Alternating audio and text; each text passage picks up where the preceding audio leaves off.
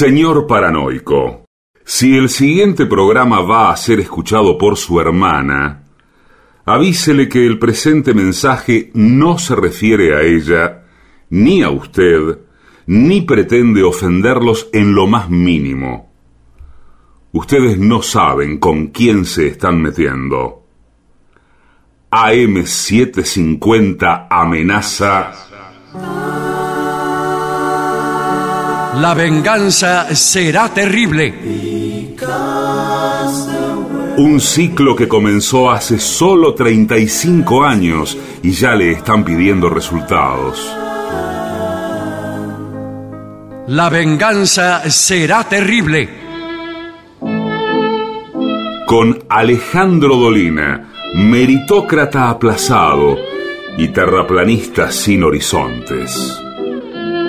Patricio Barton, un filósofo naturista que oculta el símbolo para mostrar la cosa. Y el temido regreso de Gillespie, el que salió de devoto con un traje a rayas y el saco roto. La venganza será terrible. Canciones por el trío sin nombre. Ale Dolina, Martín Dolina y Manuel Moreira. Producción, Maica Iglesias, Eugenia Gorostiza y Lucas Barrantes. Pesquisas literarias, Nicolás Tolcachier.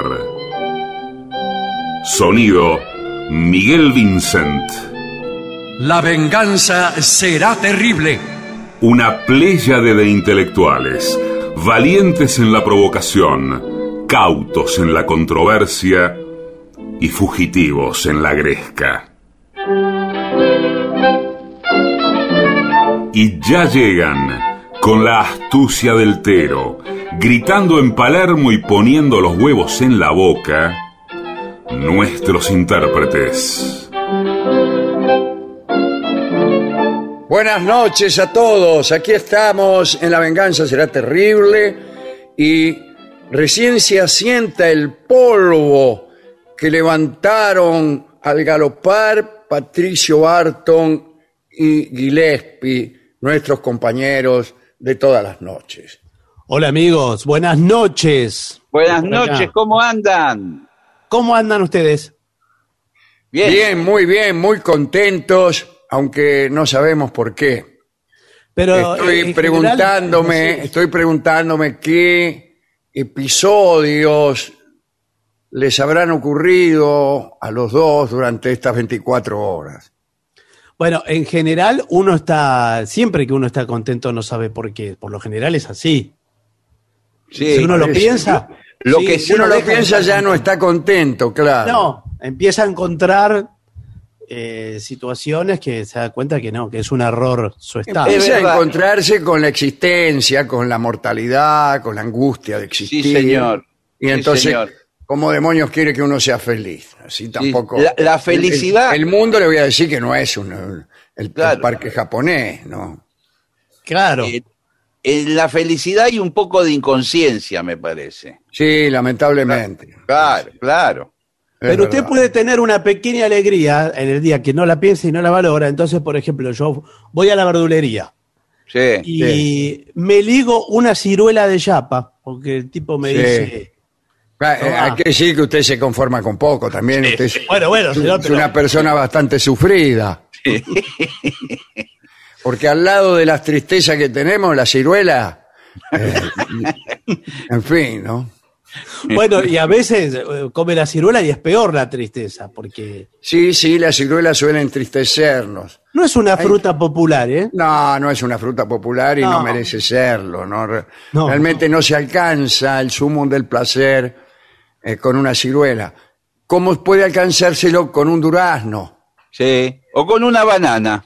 Con Sí. una banana también. Bueno. la banana, la banana y el, el- el durazno El durazno.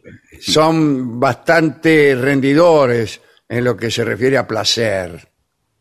La sandía también, llegado el caso. Sí, sí. El Una melón. fruta placentera. El melón. uno se pasearía mucho tiempo, este, dele Sí. mucho melón, mucho melón, Sí. pero... Pero es muy pero corta la, ci- Pero temporada. la ciruela, déjese de bromar. Hasta le diría que la cereza, Sí. por su forma más pequeña, si bien es un poco deceptiva, la cereza parece más, más linda que rica. sí, Igual que la frutilla, que es linda pero no es rica. No, ¿cómo que no vas a rica la frutilla? Por favor. Frutilla con crema, pero si no le pone algo, la frutilla así sola, Es un, es un poco ácida. es ácida, ha sido un gusto, ¿cómo está? Pero usted se toma, mire, si usted va, por ejemplo, a una vernissage, Sí, Sí. eh, de pronto, bueno, mis amistades eh, de las artes plásticas me invitan cada tanto. Ajá. Bueno, así vivía el, el- el pollo Mactas. eh, cuando estaba en París, se había hecho amigo de un montón de artistas y se colaban en los vernissages. Y así comían. Claro, come, a veces Esa era la dieta rico. de ellos, la dieta de vernissage. Entonces, dele canapé y canapé con champán todos los días. Claro. Ahora, iban una vez, o sea que tenían que comer para todo el día. Esperar a la Eh, hora de la A vernissage. veces también se metían en el, en el bolsillo algún canapé, algún sanguchito, algún dulce. Sí, no, no sería el primero de este equipo que ha hecho semejante cosa. No, no, no, realmente no, no sería No. el primero, no. No, pero usted sabe que en las por- eh, en algunas le sirven, si es la temporada, una, un bol de frutillas silvestres Sí. con, con, eh, vino, con un Cabernet Franc, Claro. Sí, sí, qué en bien. un vino tinto, Y un poquito de azuquita. y con eso, digamos, se prepara, se templa el espíritu para contemplar el agua. Para Sí, poder, sí, para sí. poder, para poder Se puede aguantar todo el día con eso, ¿eh? Sí. con- con- usted así- está alegre y al mismo tiempo irónico. Sí. Qué buen estado ese. Sí, claro. Es un gran estado. Claro, porque la alegría Sosa, ¿qué tal? ¿Cómo está Sosa? Sí, Sí. sí. Eh, el arquero de independiente. La alegría sin, sin, sin un poco de, de ironía, de, de- de malevolencia, de cinismo, de inteligencia, es un poco tontuela, ¿no? Sí, bueno. es pavota. Sí, Sí, sí, sí. Bueno, mire, tengo acá un informe acerca de viajar solo, hablando del pollo Mactas en París. Ah, bueno, Ajá. claro, claro, claro. Hay que saber Eh, cuidarse. hay- ¿eh? Son consejos, porque evidentemente hay peligros, hay cosas que es necesario saber. Muy y hay bien. muchísimas personas que nos llaman y nos dicen, bueno, estoy preparando un viaje solo. En Sí. realidad no hay tantas que llaman, pero bueno. Y e- es una experiencia que creo que todos deben tener ¿eh? en la vida Sí. en algún momento. Una vez hay que hacerlo, ¿sí? Sí, y sí. Hay, hay quienes, mucha gente que lo hace, ¿eh? muchos jóvenes que hacen eso. Bueno, yo mismo Sí. lo, lo- lo hice en, en su momento. Entonces, vamos a los consejos. Primer consejo. Cuando llegues a un país, cuando llegues a Madrid, chulapa linda, Mm. eh, infórmate de los lugares más peligrosos eh, de las ciudades que, van a- que vas a visitar. Claro, las esto- zonas. ¿Eh? Las zonas, las zonas donde hay Claro, la ya te dice, bueno, mire, de, de acá para allá, de acá para, Ah, para allá, allá. son todos delincuentes, de acá, acá para, para allá. allá. Son Bueno, todos eh, delincuentes. ay, de acá para allá. Eh, esto hay que saberlo. Eh, Sí. Yo no lo hago a veces porque me da no sé qué. No, y le digo, no hay- sé hay a quién preguntar. hay Dígame, el barrio de los delincuentes, ¿dónde está? No, hay algunos países donde directamente de, de la línea del hotel para afuera ya peligroso, le dice el conserje. Y hay, hay lugares donde ciertos barrios peligrosos están muy cercanos al centro y a los lugares comerciales. Sí. Sí, señor. Yo bueno, conozco un par de ciudades que se las podría nombrar, pero no quiero, donde si vos doblás una esquina, entras en otro mundo. Bueno, le digo, eh, las capitales eh, de América Latina, casi todas tienen un barrio así en pleno centro. Sí, sí. Bueno, no tan segundo, segundo consejo. no te montes películas. Ah, ¿esto qué, qué querrá decir? No, no. No, ¿Qué que, querrá decir? Igual por las dudas usted no se monte nada. eh, porque es peligroso, ¿no? No, dice, la mayoría de los lugares del mundo no son más peligrosos que tu propia ciudad. Bueno, no me Claro. lo diga a mí. Este, así que no dejes que tu imaginación proyecte escenas de películas de terror cada vez que salgas a la calle, ni dejes que esa idea te impida viajar solo. Asia, por ejemplo, dice, sí. es más segura que España. Esto está escrito en España. Toda Asia. Toda Asia, acá dicen Asia como, como Pero quien sí. dice, como quien dice Sáenz Peña. Claro, pero es grande y diversa. Este es lo mismo, este, está llena de distintas religiones, culturas, Todo, sí. administraciones. Algunos países están en guerra, otros son comunistas, otros son capitalistas, otras son eh, yihadistas, eh, Sí. otros tienen 800 millones de habitantes, otros no. Bueno, no diga, el Asia es mucho más segura que España. Y dice, en cuanto a carteristas, Sí. bueno, claro. puede- lo que puede ser es que en el Asia no se lleve tanta, tanta billetera. Claro. O, o- o llevan por ahí túnicas o ropajes que hacen Claro, que, la impiden que uno, uno, uno, uno cómo hace punguear un tipo con túnica. Claro. la Tiene que billetera- andar. ¿Dónde la tiene? No vas a punguear un tipo en el colectivo y el tipo viene de túnica. Sí. ¿Dónde le metes la mano? Claro. ¿Cuál es el bolsillo de atrás de, de un brahman?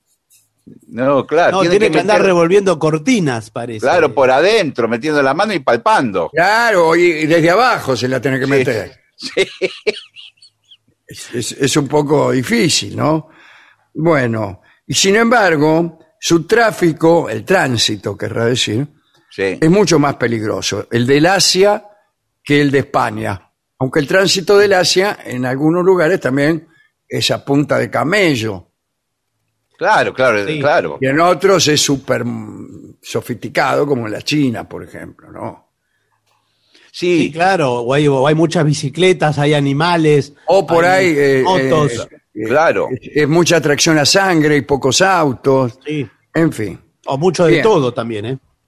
No- pero igual, hay que averiguar, hay que averiguar, Sí, sí. ¿no? Eh, es normal estar nervioso antes de emprender un viaje en solitario.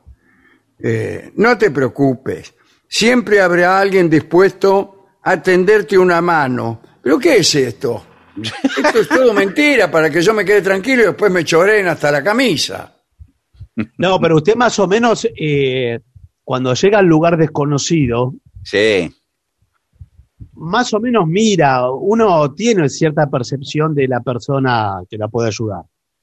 Si usted No, mira, bueno, no, pero Sí, eso no, usted mira. eh, que es, qué sé yo, uno en mil. no, no, pero eso es muy subjetivo eso. y todo es Venga. subjetivo. Venga, venga, venga, yo lo voy a ayudar. Venga, venga Sí. conmigo. No, si me dicen Usted, así, por no. ejemplo, si me ve a mí, Sí. piensa, No, este es un tipo que seguramente me puede ayudar. No, no, no, si lo veo a usted, no. Pero si lo veo a, a Rolón, Claro. Sí. ahí si lo veo a Rolón, eh, me tiro de cabeza, señor, porque Claro. es así. Bueno, y Rolón le va a decir, bueno, sí, sí, si quiere Claro. yo le voy a acompañar a un hotel de un amigo. No, pero no quiero ir a un hotel. Entonces, ¿qué, qué quiere usted? Llegó a una ciudad, ¿qué quiere que haga? ¿Que le consiga mujeres? No, quiero conocer la ciudad, eh, ver las atracciones. Eh, aquí está, aquí la tiene, Camine la va a conocer solo. que- Bueno, si te subes a un taxi y tienes miedo de que haga una ruta demasiado larga, busca tú mismo tu destino en los mapas de Google, ¿no? Claro, usted va con el celular en la mano. Claro. Y, agarra- y le Y- dice al y- chofer. Chofer, chofer, eh, ¿a dónde está yendo? Y el tipo se da vuelta con una navaja. úsale. El tipo se da vuelta con una navaja y dice, lo estoy Dice, ¿dónde se llevando. me- acabo de robar este taxi Sí. y son mi primer cliente.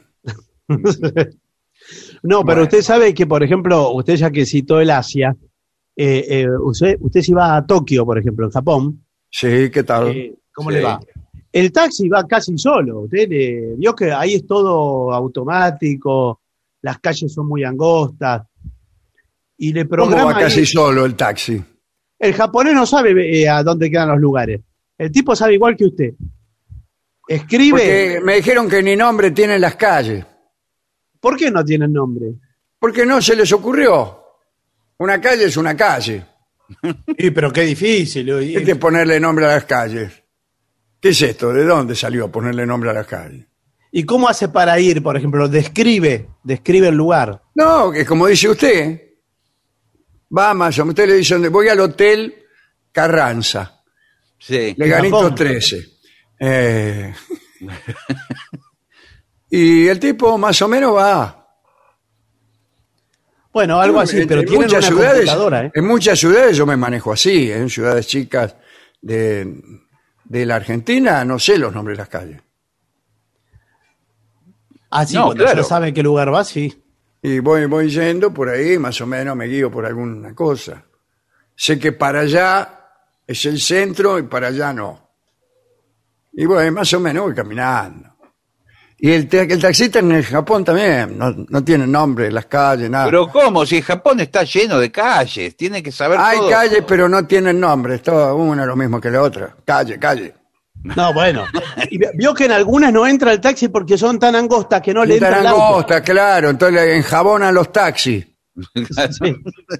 Vienen taxis enjabonados y más o menos la van llevando, ¿no?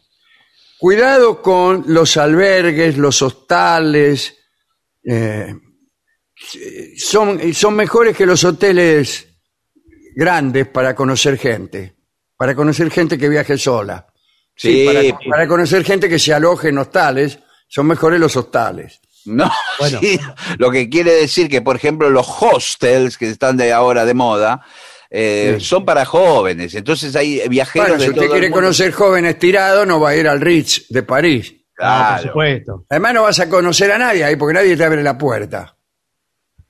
¿En el Ah, Ritz sí. nadie le abre la puerta? Nadie, nadie, nadie anda en los pasillos saludando y qué sé yo, van todos así, Claro. se meten adentro y cierran fuerte. Todos los macanudos. Bueno, dice, esas habitaciones eh, son mejores para conocer a nativos. ¿Cómo a nativos? Personas del lugar. Eh, eh, Sí. Quiere decir conjunto folclórico, gente así. No, señor, personas que viven en el lugar. Por ejemplo, usted nómbreme una ciudad del mundo a la que vaya a viajar solo. Lisboa. Lisboa. está. Bueno, están ahí los portugueses nativos. No me diga. Usted tiene un conocimiento que prácticamente yo le nombro una ciudad del mundo y usted me dice enseguida la nacionalidad de las personas que voy a encontrar allí con mayor frecuencia. No, señor, estamos hablando de Para nativos. eso hay que lugar. haber viajado toda una vida. Sí. si usted nombra eh, a los nativos de un lugar, en el caso de Lisboa, sí, son los portugueses de Lisboa. Ajá. ¿Cuál es el gentilicio de Lisboa? Lisboense será, pero no lo sé. No sé, ¿eh? Lisboeta. Lisboanios. Lisboeta me gusta. Sí, es lindo. Son lisboínos. Lisboínos puede ser. Créame, busque Lisboeta. A ver. Lisboaínos. Lisbolainas. No, no no. Lisboenses. Bueno, como sea, eh, ahí en el hostel los puede, los puede contactar mejor. Bueno, eh, si prefieres dormir en una habitación de hotel, pero no quieres pagar más, Efectivamente, Lisboeta es el, el habitante ¿Lisboeta? de Lisboa. Sí, eh, sí, haga- sí, hágame efectivamente. caso a mí. Efectivamente. Y- y va, va a ver a dónde va a ir a parar. bueno, ¿cómo? ¿Qué quiere este? Dormir en una habitación de hotel, pero no quieres pagar más que por una doble. Si estoy solo, ¿por qué voy a pagar Sí, una doble? pero le pagan, le cobran igual. Vio que eh, viajar Sí. solo es más caro que viajar acompañado. ¿eh? Es que no quedan más habitaciones que tengan una sola cama. No, no hay single. No, No hay sola- single, todas ¿no? traen dos. La single es doble. Sí, o si no, sí traen una cama, pero es matrimonial. Y usted, usted paga la habitación. Claro. Sí, señor.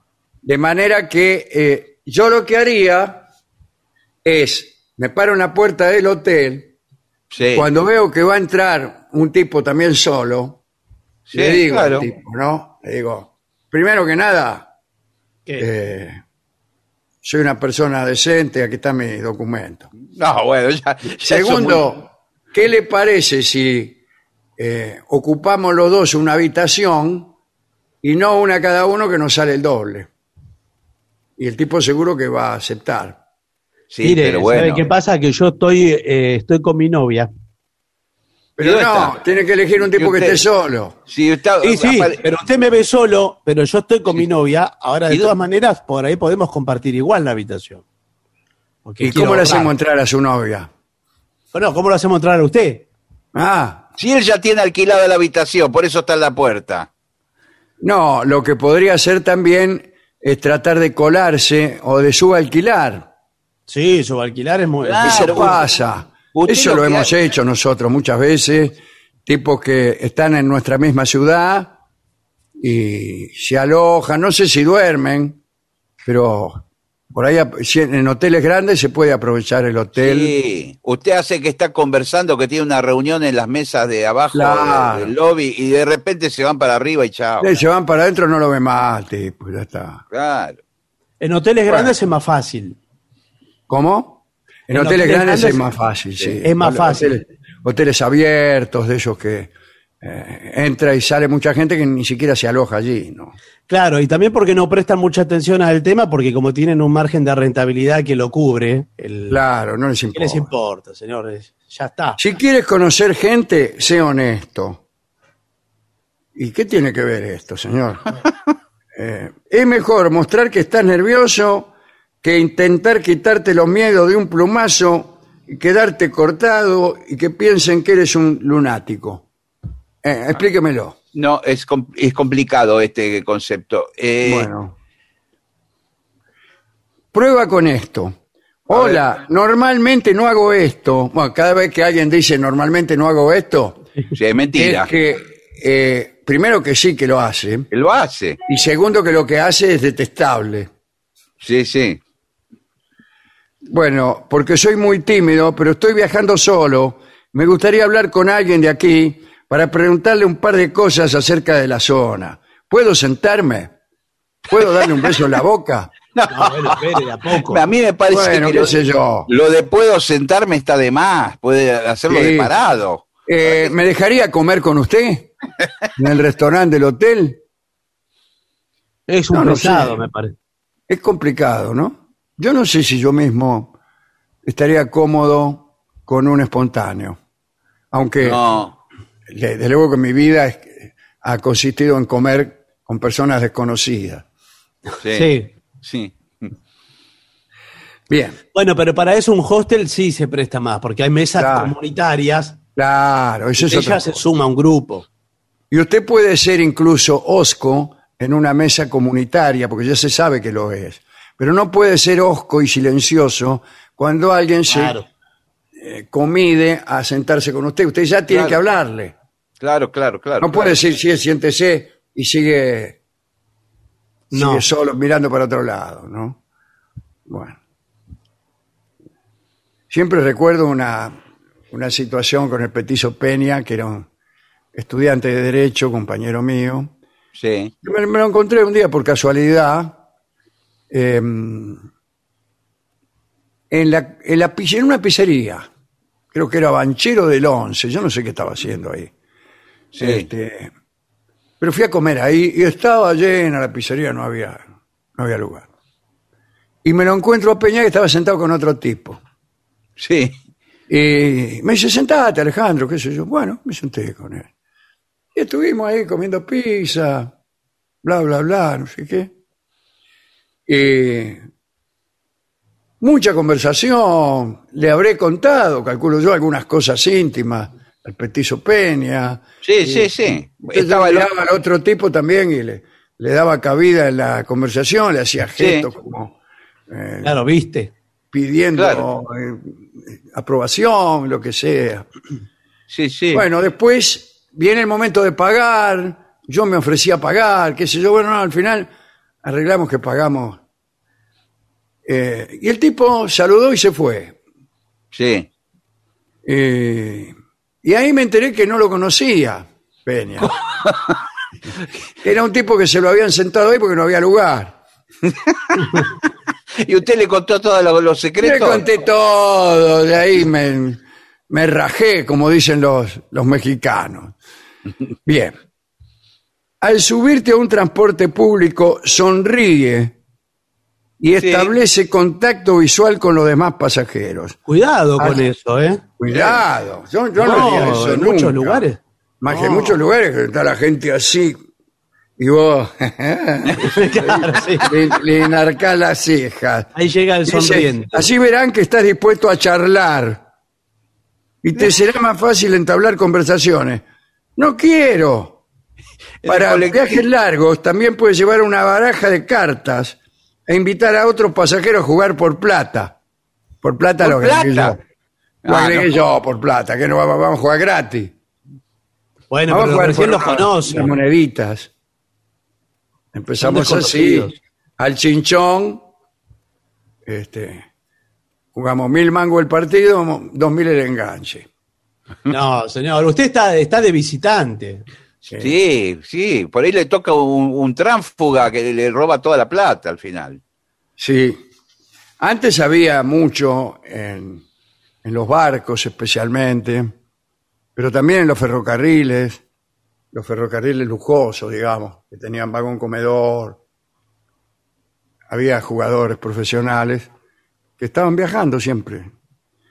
Bueno, apúntate, apúnteme usted, señor escribano, apúntate a un tour guiado o un cursillo de algo para conectar.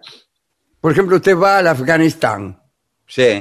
se apunta en un cursillo de cocina afgana. Bueno. No sé si es el mejor ejemplo Afganistán. No, pero yo estaba En un pensando, momento, yo estaba pensando, por ejemplo, a un museo, ¿por qué no? sí. Incluso eh, hay algunos eh, paseos que son a pie, eh, peatonales, digamos, que van a los distintos monumentos y van con un guía, todos con una bandera. ¿Usted nunca se le coló al guía? Sí, pero el guía lo mira, ¿eh? Claro, el guía Eh, sabe el cuál. guía no les gusta, no, no. No, Claro. no. El tipo está chamullando y usted se hace el gil y se pone ahí entre los últimos y para la oreja a ver qué dice. Sí, sí. Porque te el mira guía, ya el guía. ya reconoció cuál es el grupo antes que usted Ah. llegara. Claro, y usted, esta es la momia del faraón Ramsés III. Sí. Aviértase tal cosa y usted... Y lo mira el tipo, como diciendo, tómatela. Ahora, lo que veo acá en estos consejos es que se trata de, si uno viaja solo, eh, parece que uno tuviera que estar desesperado por conectar, ¿no? ¿Es así? Y depende, a veces uno viaja solo para conocer gente, entonces en ese caso sí. Sí. Pero No a veces sé. viaja solo o porque necesita Ah, me parece que, Yo enseguida conocí gente, ahí está, ahí está. Cuando viajé yo estuve primero con unos amigos que ya estaban allá, fenómeno, eso no se cuenta.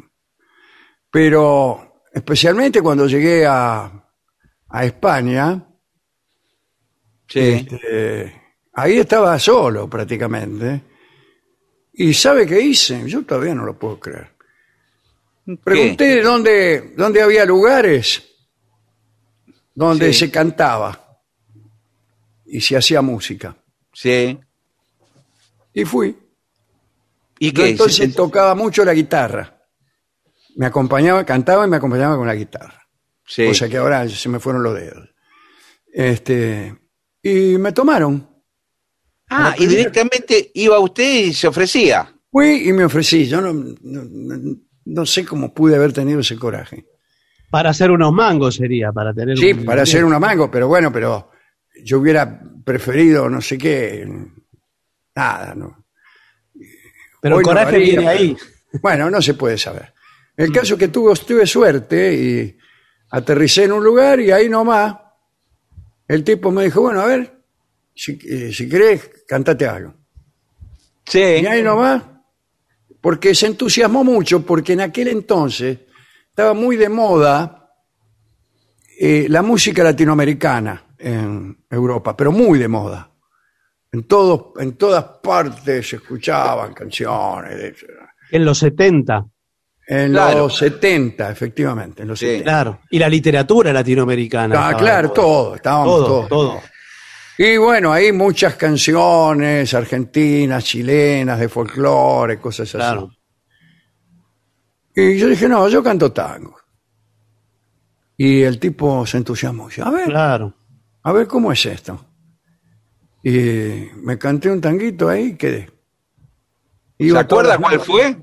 ¿Cuál- ¿Cómo? qué- ¿Se acuerda qué tango fue? Sí, me acuerdo. No era de mis tangos preferidos. Sueño de barrilete. Un Muy tango bien. de, de Ladia Blasky. Y después, este, desde luego que me pedían los más conocidos. Conocían bastante de, de- de- del La comparsita le pedirían, seguro. No, no, no, no, no. ¿No? Sí, sí, pedían es el más internacional. tangos, muchos tangos, este, desde luego de Gardel, pero también de Mariano Mores. Este. Y me quedé ahí, iba todas las noches. Ah, Y ahí, directamente. Me quedé la- laburando ahí, me quedé laburando. Y, y ahí, claro, hice un montón de amigos. Claro. Pero un montón de amigos, sí, sí. Claro, sí. porque me imagino que después del concierto se acercarían a conversar, a hacer algún No, comentario. pero además había varios que can- eh, cantaban y tocaban. Y yo a Claro, veces había- me, me prendía y tocaba con ellos, hacía dúos. Claro, claro, Este, claro. Y ahí sí conecté con la ciudad, me la hicieron conocer. Esto era en Barcelona, ¿eh? Sí. Ah, Barcelona. En Barcelona, en Barcelona, sí, sí. sí. Que no era la Barcelona que fue después de los 90, ¿no? No, Era no. una ciudad más retraída, no, no era Más tan visitada. retraída y eh, eran los últimos tiempos de Franco, ¿eh? Claro, o sea, peor. Cuidado que ahí eh, primero había una hora en donde terminaba, creo que a las 3 de la mañana terminaba, había que cerrar todo.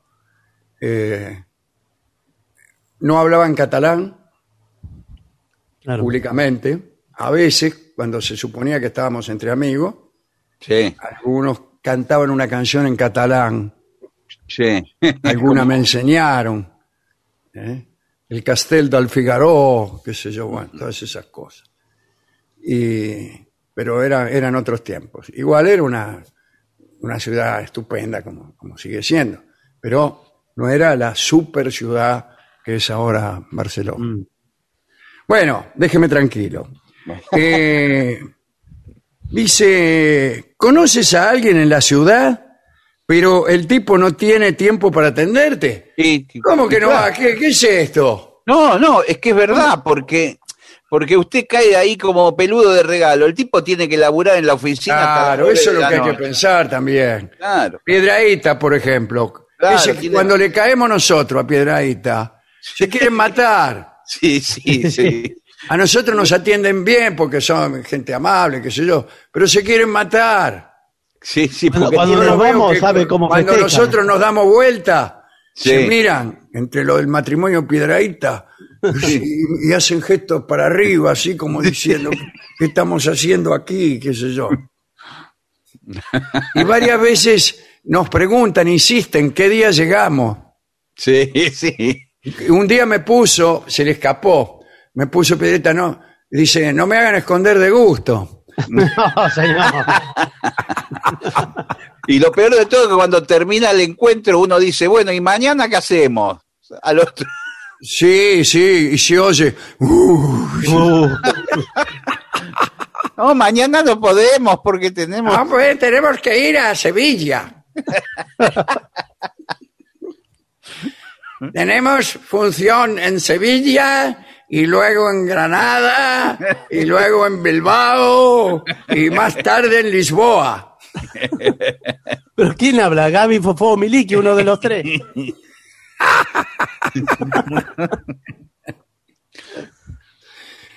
Bueno, pero díganme un día, les dice uno. Sí, Es sí, que no podemos pesado, decirte, no podemos decirte porque no lo sabemos. Aquí, aquí las galas surgen como si nada. De un día para el otro tenemos unos, unos, ahí unos espectáculos y, y no te podemos, de- no estamos, no estamos, Bueno, bueno. no hay nadie. No tiene voluntad. Bueno, pero escuchen, pero a la mañana, ¿a qué hora arrancan? Así por Ah, eh, no lo sé todavía, no podemos. Salimos de acá a las, a las 6 de la mañana a ensayar. bueno, conoces a alguien en la ciudad, pero el tipo no tiene tiempo para atenderte. Sí. Eh, y, y bueno, probablemente pueda ponerte en contacto con otros amigos. Ah, eso es lo que hacen los piedraítas. Claro, se lo, se lo Eh, encajan o sea, a otro. los otros tipos que conocemos nosotros en España son tipos que han mandado en su momento los piedraítas para salvarse por lo menos un par de días. Sí. Sí. Te vamos a poner en contacto con unos amigos nuestros que tienen muchas ganas de conoceros.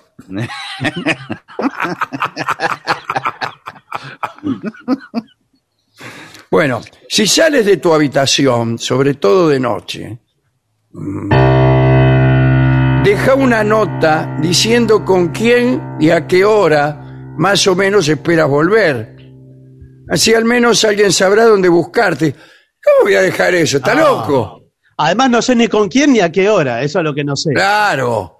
Claro, No, y claro. además, Justamente cuando uno está en un lugar extraño no, no, no domina no, eso. no, no. No tiene idea de a qué hora va a volver. No, y nada. aparte que le vas a dar eh, información de todos tus movimientos.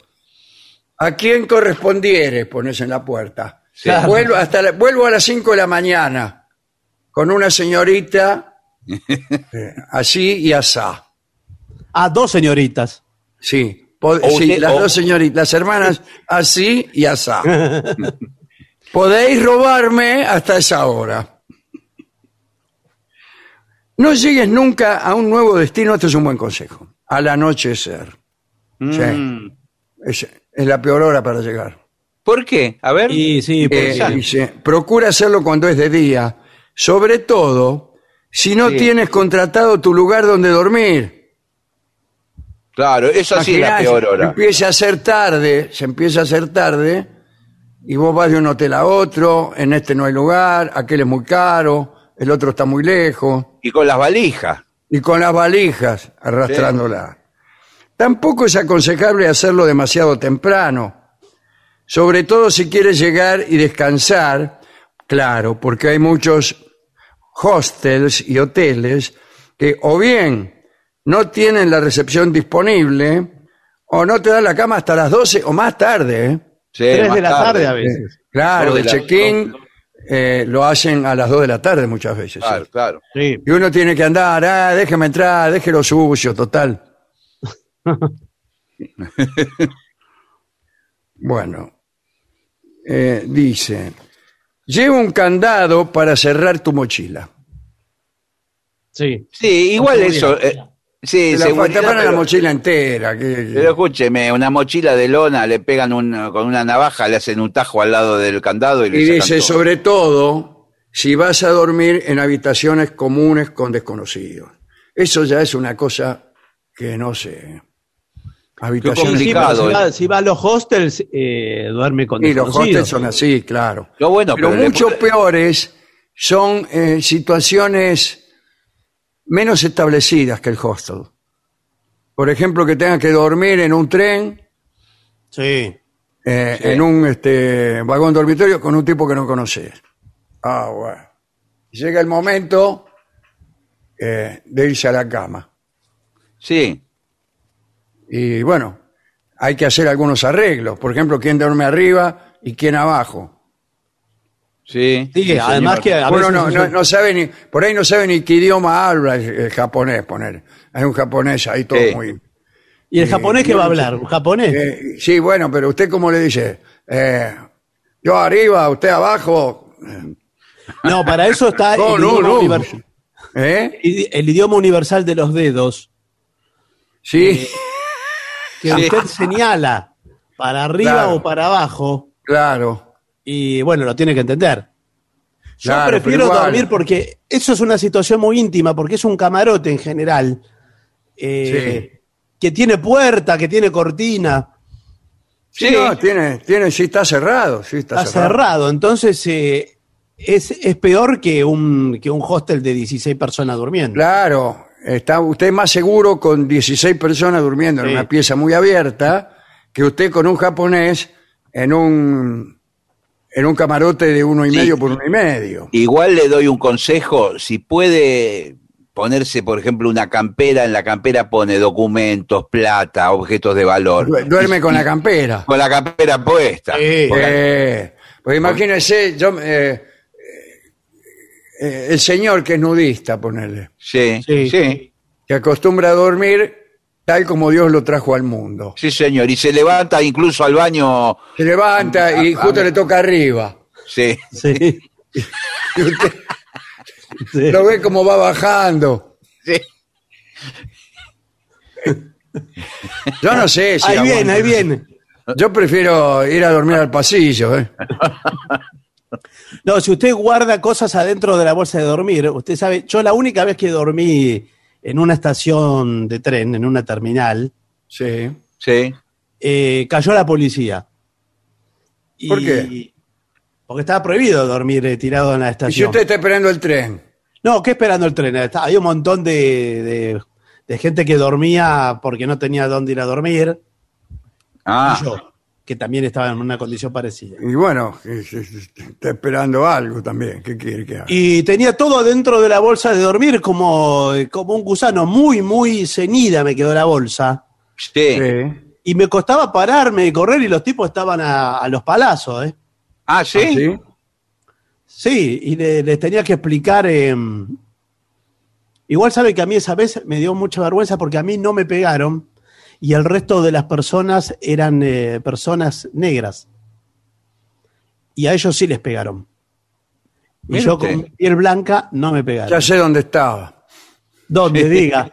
No, no. Bueno, este. Bueno, últimos consejos, ¿eh? ¿Quieres hacer autostop? Perfecto. Pero usted sabe que hay lugares donde sí y lugares donde no. Claro, cada vez menos, ¿eh? Sí, sí, Usted tiene que, si va a hacer dedo, tiene que ir a, a rutas donde hay camioneros. Los camioneros son los que lo llevan y los No macanudos. ¿eh? Lo- eh, les cuesta mucho parar a los camioneros. Si necesitan mucho espacio, eso sí. Para, Claro, y es peligroso para un camionero detenerse en una autopista con acoplado, qué sé yo, no. Yo creo que ya no, no para nadie. En, eh, Yo viajé, yo viajé por toda Europa haciendo, haciendo dedo, menos por Francia. Se ve en las rutas, eh, como por ejemplo en la quebrada de Humahuaca, se ve mucho el dedo. En Sí, la claro. Patagonia también, en la ruta Sí, 40. sí, son lugares Se ve. eh, más, este, más hospitalarios, pero anda a Mar del Plata, dedo. No, no, en ciudades no. Claro, claro. En ciudades no. Bueno, a que, eh, es una pregunta que voy a hacer. ¿Es universal el gesto así este del dedo de autostop? Sí, sí, Sí, señor. sí, sí. ¿O claro. hay algunos países donde por ahí puede dar lugar a una mala interpretación? Creo que es universal. La- debe ser universal, Sí. porque imagínate que te podés llegar a poner en una situación difícil. Algunos más sofisticados, además del dedo, hacen un cartel con un cartón, con lo que tenga Sí, mano. sí, eso para mí está mal. Pero usted Es pone el pero- destino, Ponen la ciudad donde van. pone la Claro. ciudad. Dice Junín. y Claro. Y se pone en Está- la ruta 2. Sí. Está en Ámsterdam.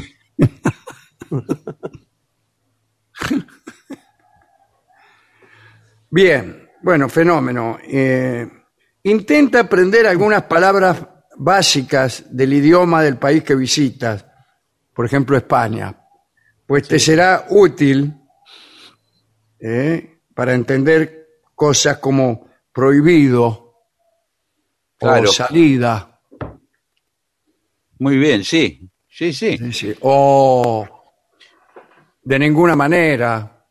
¿Por qué de ninguna manera va a aprender? Sí, son cosas que te, te ayudan a conocer a la gente. O los que no saben guardar son pobres aunque trabajen. No.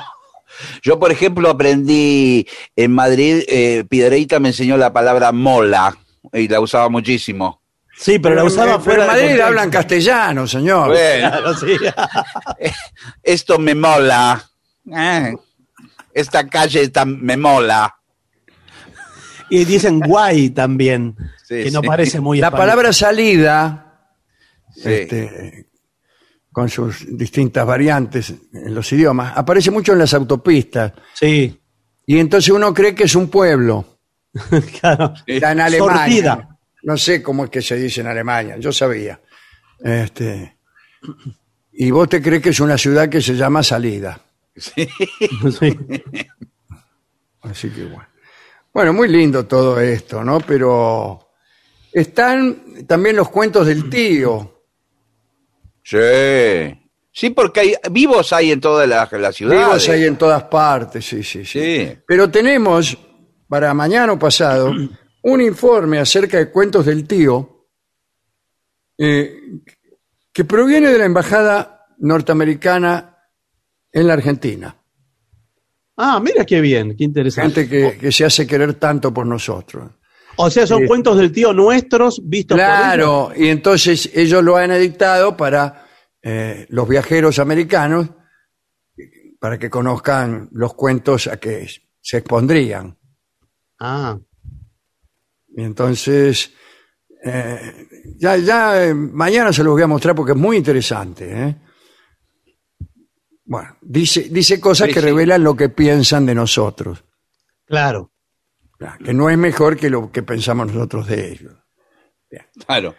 Eh, señores, vamos a ver qué es lo que opina nuestra gente, o sea, los que están escuchando el programa. Bueno, a ver, hay mensajes que nos llegan eh, a través del Facebook, que es La Venganza Radio, y también a través del WhatsApp, que es 6585-5580. Ahí nos pueden escribir mensajes como este que seguramente leerá Gillespie. Sí, tengo mensajes de WhatsApp. Nos escribe Nilda de Rosario y dice, le dice a, Do- a Dolina, la palabra entre que usted mencionó funciona como preposición. Saludos. Es una proposición, Es- Bueno, muy bien. pero no, Ahora, eh, pero no cuando significa mientras. claro, Claro. Bueno, Veo que agregaron preposiciones. Agregaron versus, por ejemplo, que antes no era una preposición. No sé antes qué no era en castellano. Eso es lo que pasa. Sí, Bien, a sumar. ayer Alejandro nos aconsejaba para quedar como noble inglés una frase que se completa del siguiente modo. Decíamos, eh, between no more, para Sí. decir entre no más. Sí. Y él dice, between no more and drink a chair. Claro. O sea, entre no más eh, y tome asiento. No, no, pero no es así, señor. No es un trago el asiento. Para mí está bien, está perfectamente traducido. No, señor, no. Hola, ¿cómo están? Son- soy Pablo Centurión, de Young, en, en Río Negro, Uruguay. Me gustaría que hablen de Isidoro Lucien Ducasse, conocido como el conde de Lotremont. Bueno, eh, como que es uruguayo el conde de Lotremont, ¿no? Si es que es conocido. En Uruguay no mucho, ¿no? Es, es- es- es más conocido este, es más conocido en París posiblemente que en Montevideo. ¿no? Yo tuve, estoy tratando de acordar cómo se llamaba aquel escritor con el que preparé yo una pequeña minuta sobre el conde de Lotremont porque le había escrito un libro muy interesante acerca de Lotremont en Uruguay, Ah, un poco ficcional desde luego porque Sí. son todas conjeturas. ¿no? Bueno. Bueno, ¿Qué ya más? algún oyente le va a decir cuál es el escritor. Mira, eh, hablando de, del Uruguay y de miradas turísticas y de cosas que uno desconoce del otro lugar, eh, Daniel el tabacalero del Uruguay eh, pide que le expliquemos dos cosas. ¿Qué es un sándwich de miga y qué es Sí. una gata peluda? Cosas que no... claro, sándwich de miga es algo que hay solamente en la Argentina. ¿no? Claro. No hay, en España, por ejemplo, no se puede conseguir un sándwich de miga. Salvo en un lugar que queda donde yo me sé eh, y que te los cortan en triángulo. Pero creo que son argentinos los tipos. Son sándwiches hechos eh, con unos panes que se cortan con con máquinas de cortar fiambre, son muy finitos. Toda una miga sí. finita, muy chatito, tendrán unos 30 por 15 centímetros, como un ladrillo, el tamaño de un ladrillo. Sí. ¿eh? y son muy finitos. Y se llaman eh, también sándwiches de miga triples, a los que en realidad tienen, en vez de dos capas de pan, tres, y entre ellas dos capas de queso, jamón, o incluso hay contenidos más, más creativos, ¿no? Mm. Paltas, todas esas cosas que le gustan a Rolón.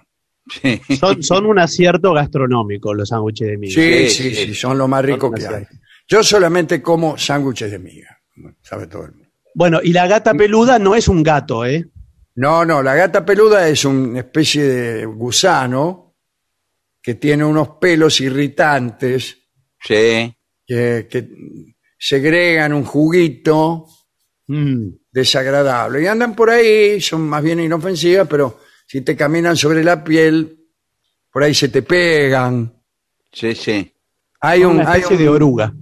Sí, una especie de oruga, sí, pegajosa y que te puede hacer daño a la piel, te irrita la piel.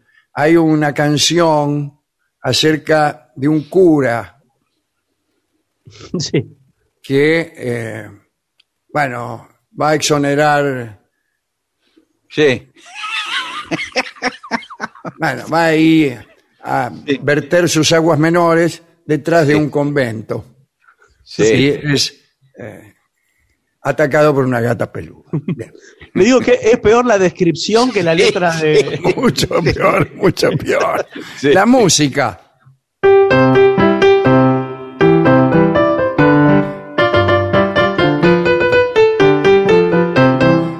Gata tira que tira.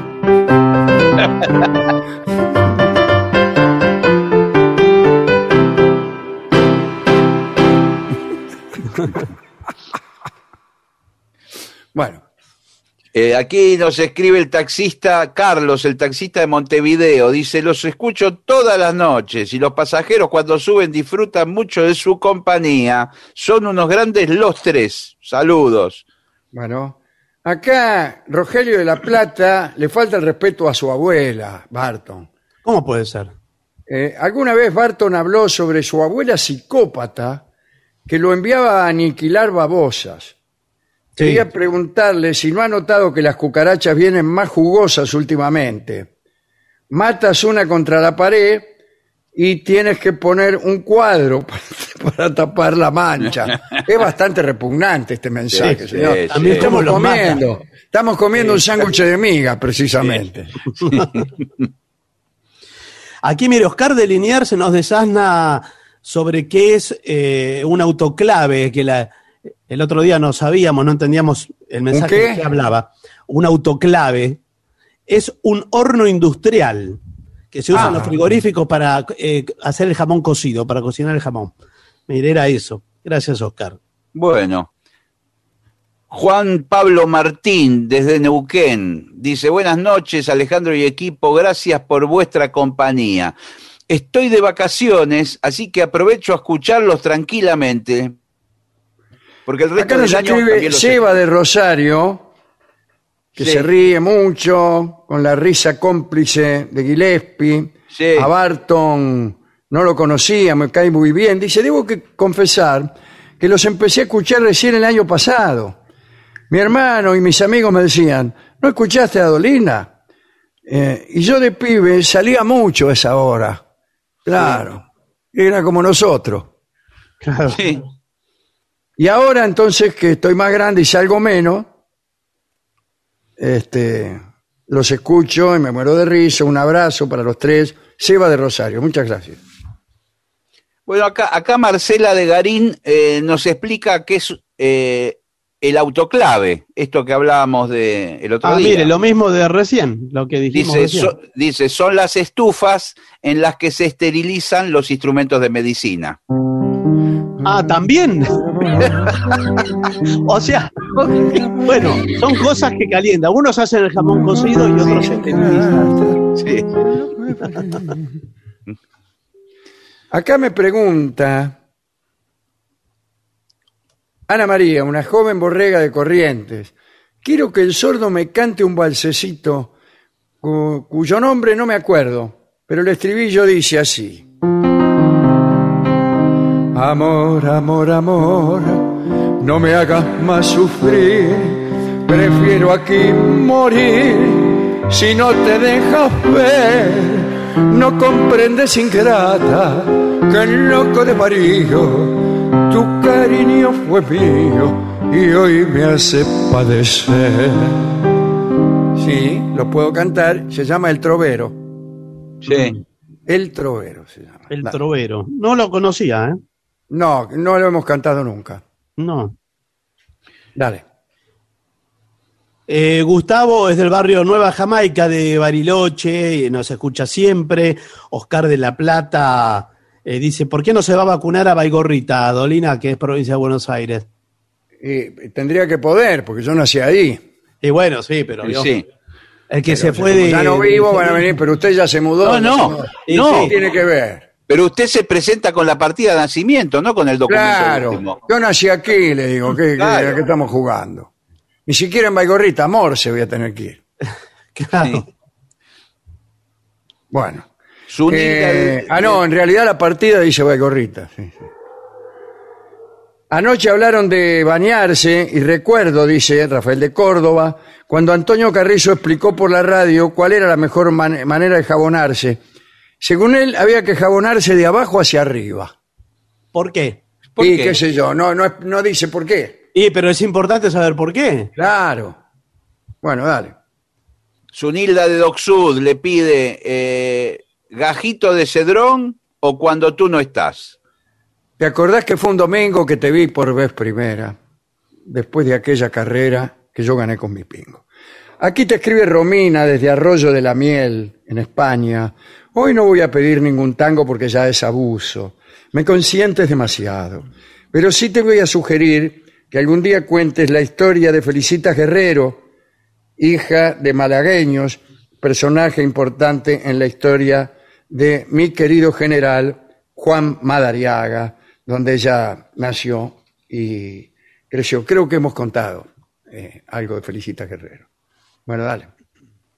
Acá Juan Cruz de San Pedro le hace una pregunta inquisitoria al sordo Gansé. Dice, ¿qué problema personal tiene con el grupo Los Babasónicos, que nunca toca ninguna canción en su repertorio? Sí, es verdad. Sí, sí, sí. Es verdad. Acá alguien termina hasta otra, amigo, y lea a alguien más, che, que hay gente que me tiene tirria por ser tu preferida. Que de- debe ser alguien. Ah, no, la misma de Arroyo de la Mieles, esta chica, ¿eh? Claro, me saluda y dice que algunos oyentes le tienen bronca porque nosotros le damos preferencia a su mensaje. Mire, se quejan si no leemos los mensajes. Sí. Sí. Y si los leemos demasiados, también se quejan. Bueno. Mire, Carlos de Montegrande, que jamás vio a Gillespie por ninguna de las Bueno, calles. yo no tengo que ver a todos, no tengo que Bueno, ver a bueno. todos los habitantes. Es raro, tantos Eh, años. pero que su actitud, cuidado, Bueno, bueno, cuidado, bueno. su actitud es muy rara. ¿eh? Sí, es muy rara, pero bueno. Eh, es más, yo creo que usted vive en la capital. Sí, No, sí. señor, Por eso no, no, se ¿Y vacunó. sabe, sabe cuándo se va a vacunar usted? bueno, Pero mire, Eh, Carlos, eh, perdón, este Carlos de Montegrande le pregunta también al sordo Gance si está en su repertorio el vals Colosal Mujer, no, que dice que es instrumental. no, no lo conozco. no. Bueno, Eh, me llamo Joaquín, siempre los escucho. Tengo 12 años. Los fui a ver una vez sola. Fue cuando estuvieron en La Matanza. Me morí de risa como siempre que los escucho. Bueno, Joaquín, gracias. Buenas noches. ¿Alguna anécdota, comentario y vivencia con Víctor Heredia, señor Dolina? Soy Rolando de Cutralcó. Tengo muchas vivencias con eh, Víctor Heredia, entre otros. Víctor Heredia se quejaba de que había un diario que cada vez que él iba a algún lado nunca lo nombraba. Nombraba un montón de otros que habían ido Sí, y e- él se calculaba, decía, entre otros. Sí. Fueron fulano, mengano, sultano, ya, entre otros. Y él nunca estaba. Lo veo poco ahora a, a Víctor. Antes nos encontrábamos eh, bastante seguido. Sí, sí, por cuando vivía Mercedes, ¿no? Por ahí Claro. nos encontrábamos más seguido. Y, y sí tengo, yo le voy a contar una cosa. Hoy estamos muy tranquilos y contadores de historias, ¿no? No sé si Sí, conviene. sí, sí. No sé si conviene, pero bueno. Un día fue a cantar a casa de Mercedes Sosa en una fiestita que ella hacía, no sé si sería un cumpleaños, el célebre guitarrista brasileño Baden Powell. Sí, señor, claro. Entonces vino y empezó a tocar, tocaba fenómeno, imagínense, ¿no? Entonces venía con un traje blanco, eh, una remera blanca, todo de blanco. Y Víctor Heredia empezó a contarme cosas eh, y a hacer comentarios sobre Baden Powell, que estaban todos escuchándolo como en misa, calcule. Sí, Lo primero sí, que sí. me dijo es que esos, esos trajes lo vendían solamente en Brasil. Y después me contó que Baden Powell tenía la costumbre de cuando tomaba una copita de más, le regalaba la guitarra a cualquiera. Uy, qué, lindo, qué buen dato ese. Sí, Y un día se la regaló a él. sí. Estaban en una fiesta, qué sé yo, y la agarró y le regaló la guitarra. Sí. Y él se la llevó, bueno, pensaría devolverla, que yo, pero el otro día vino alguien que trabajaba para Baden Powell, para Baden Powell, y que su función era ir a rescatar las guitarras que regalaba Baden Powell cuando se ponía alegre. Pero mientras Baden Powell tocaba, Víctor me hablaba al oído, Sí, para- hacía comentarios para que yo me riera. sí, Porque- sí, claro, pero, pero Estaban todos así, muy circunspectos, y el tema, ese traje, ¿dónde lo sacó? Me decía. no, no, claro. Qué difícil ahí no reírse, porque Sí, sí, yo no, no sabía dónde meter. Bueno, yo no tengo más mensajes. Baden Powell eh, puso de moda una canción, no sé si era composición de él, que se llamaba Berimbau, que él Berimbau, des- sí, sí, sí. desafinaba las cuerdas, Claro, eh, la- las aflojaba, entonces hacía como una percusión con las cuerdas. claro que el berimbau es un instrumento también de, de cuerda, pero más, eh, digamos, más Rústico, elemental, más sí. rústico que... Con que- una cuerda sola y un, y un, Sí, y un coco. exactamente, sí, sí, Sí. así es. Bueno, ¿hacemos una pausa? Vamos. Bueno, por favor. Una señal. Lo mejor de la 750 ahora también en Spotify.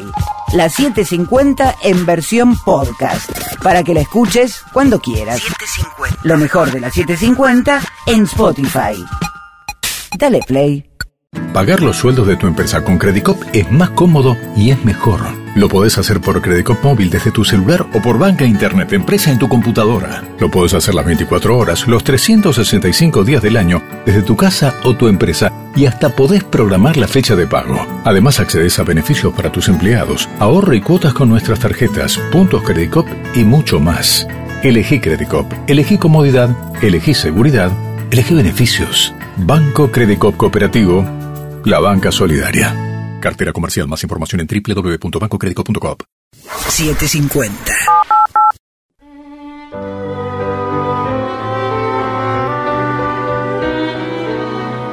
Continuamos en La Venganza Será Terrible. Estamos en transmisión remota, ¿eh? cada uno en su casa. Eh, pero recuerden que nos pueden contactar por redes sociales, nos encuentran como La Venganza Radio. Y si no, hay un WhatsApp para los oyentes que ya lo pueden agendar en el celular, que es 6585-5580. Vamos a hablar de Napoleón y de Talleyrand. Son algunos episodios que vinieron a contribuir a la desgracia final de Napoleón. Napoleón era emperador, ya estaba casado con María Luisa de Austria. Esto era en Francia, año 1811, y el imperio de Napoleón atravesaba dificultades. Ya algunos anunciaban la catástrofe final. Bueno, una catástrofe que siempre fue anunciada, porque es un, imperio que estaba enfrentado a toda Europa. Eh, Napoleón, siempre sometido a los caprichos de su mujer, pasaba las noches jugando con ella.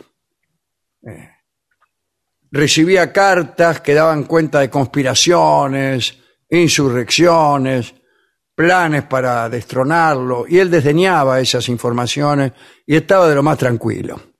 Una noche, Napoleón corrió a tomar parte en una reunión con la emperatriz y otros cortesanos que estaban ahí jugando y tonteando. María Luisa había organizado un juego que condenaba a los perdedores con una penitencia, una prenda. Y Napoleón perdió varias veces y debió hacer entonces de caballo, llevar a varias personas encima. María Luisa fue obligada a mover la oreja sin contraer ningún músculo de la cara y lo logró. Así habrá hecho.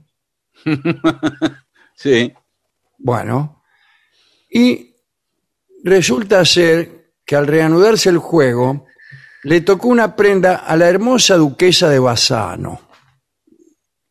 Sí. María Luisa le ordenó lo siguiente. Deberéis abrazar un candelabro y besarlo. Y la hermosa duquesa tuvo una idea que ma- maravilló a todos. Tomó una vela, se la dio a Napoleón y lo besó. Napoleón, convertido en candelabro, recibió un prolongado beso en la mejilla. Todo el mundo aplaudió y María Luisa rió mucho al contemplar la cara confusa de Napoleón. La confusión del emperador se diluyó pronto porque al día siguiente la duquesa se hizo su amante. Claro, eso fue una señal. Ah. Las funciones que la duquesa empezó a ejercer en el lecho imperial en realidad tenían un fin preciso. La duquesa se llamaba, en verdad, María Magdalena, quería mejorar la situación de su marido, Hugo Marey, duque de Bassano, político mediocre, que gracias a su mujer pronto se convertiría en ministro, ministro de Asuntos Exteriores. Mm. Dicen las crónicas, para complacer a Napoleón y lograr sus propósitos, la duquesa de Bassano se mostraba infatigable. Maravillaba con sus hallazgos de perverso erotismo y lo dejaba extenuado con perversas caricias.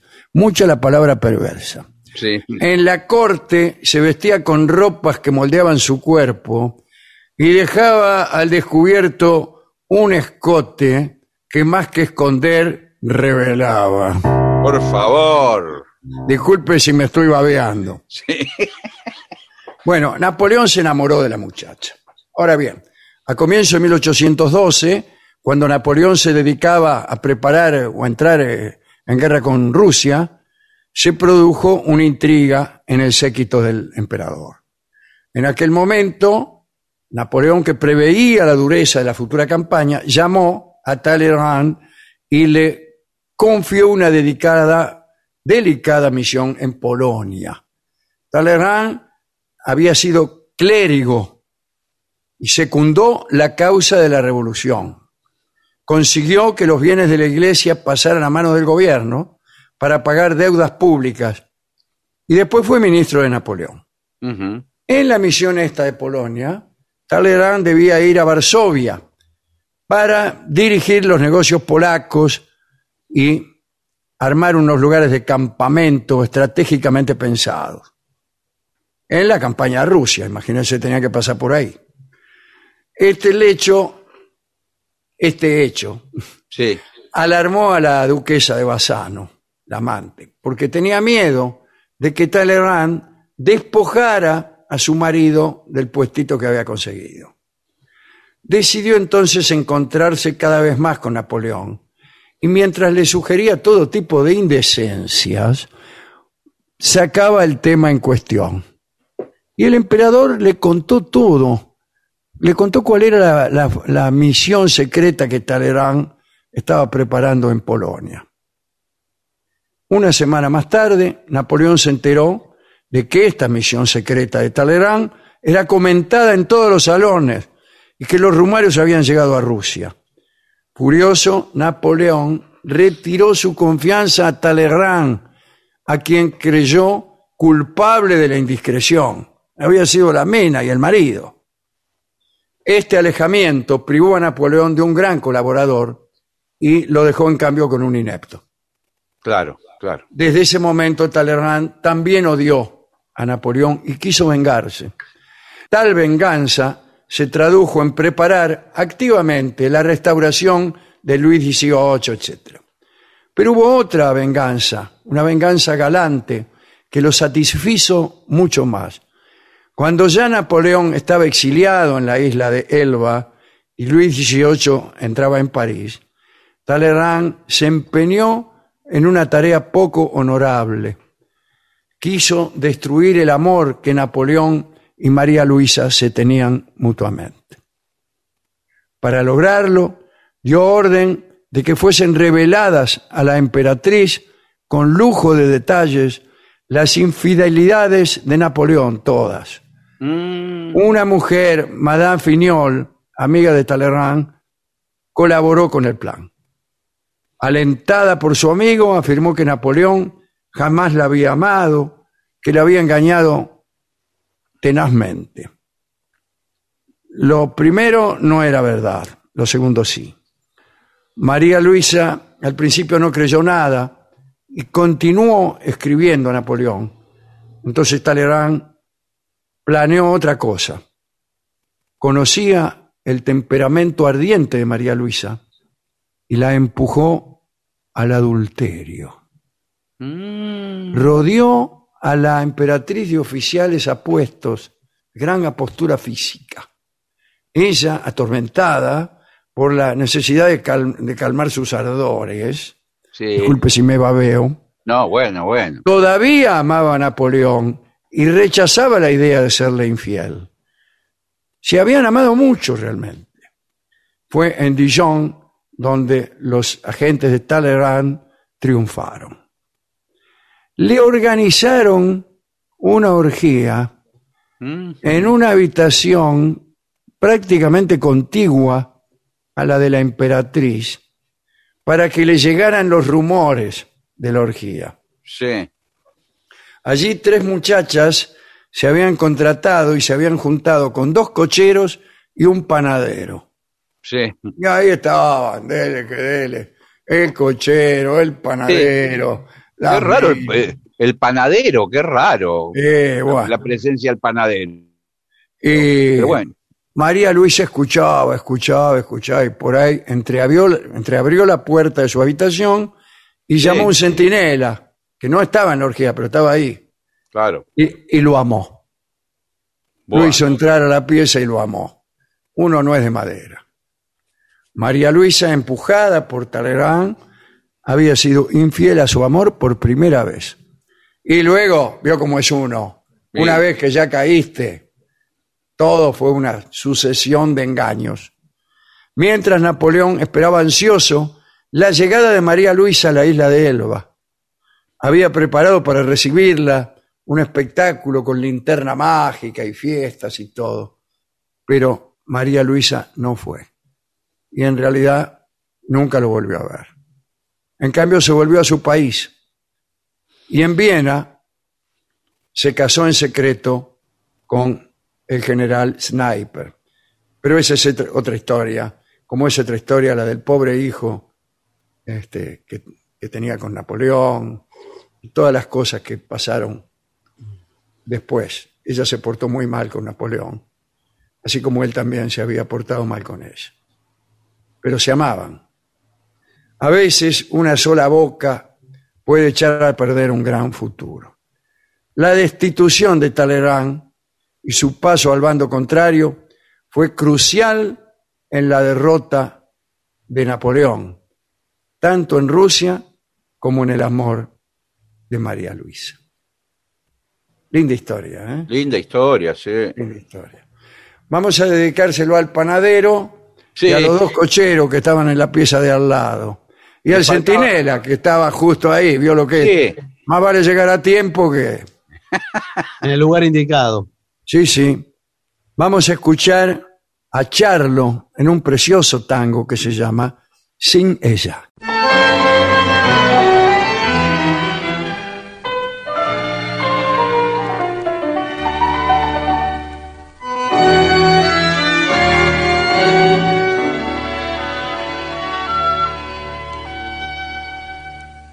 Cuarto tuvo toda su ternura y este espejo reflejó su cara buena. Latiendo entre las sombras me condena la mano misteriosa del reloj. Ya se fue, me dice todo con tristeza y el vaso del alcohol ya no me ayuda. No puedo, corazón, vivir sin ella, sin ella que era todo, nada soy. Sin ella estoy sin ella, triste y solo. Pensar que por quererla la dejé, pensar que era la vida de mis ojos pensar que de mis ojos la arranqué. Jamás ha de saber lo que la lloro, jamás ha de saber que me maté, que bebo mi amargura como un loco, que muero por la angustia de querer. Si la encuentran mis amigos, no le digan que me vieron solitario y desvelado, buscando entre las sombras del pasado las cosas que me hablan de su amor. Pero inútil es la noche que la esconde y es esta vida cruel que me castiga tan solo entre las sombras me responde la lluvia de la ausencia y del adiós. Sin ella estoy sin ella, triste y solo. Pensar que por quererla la dejé, pensar que era la vida de mis ojos, pensar que de mis ojos la arranqué jamás ha de saber lo que la lloro, jamás ha de saber que me maté, que bebo mi amargura como un loco, que muero por la angustia de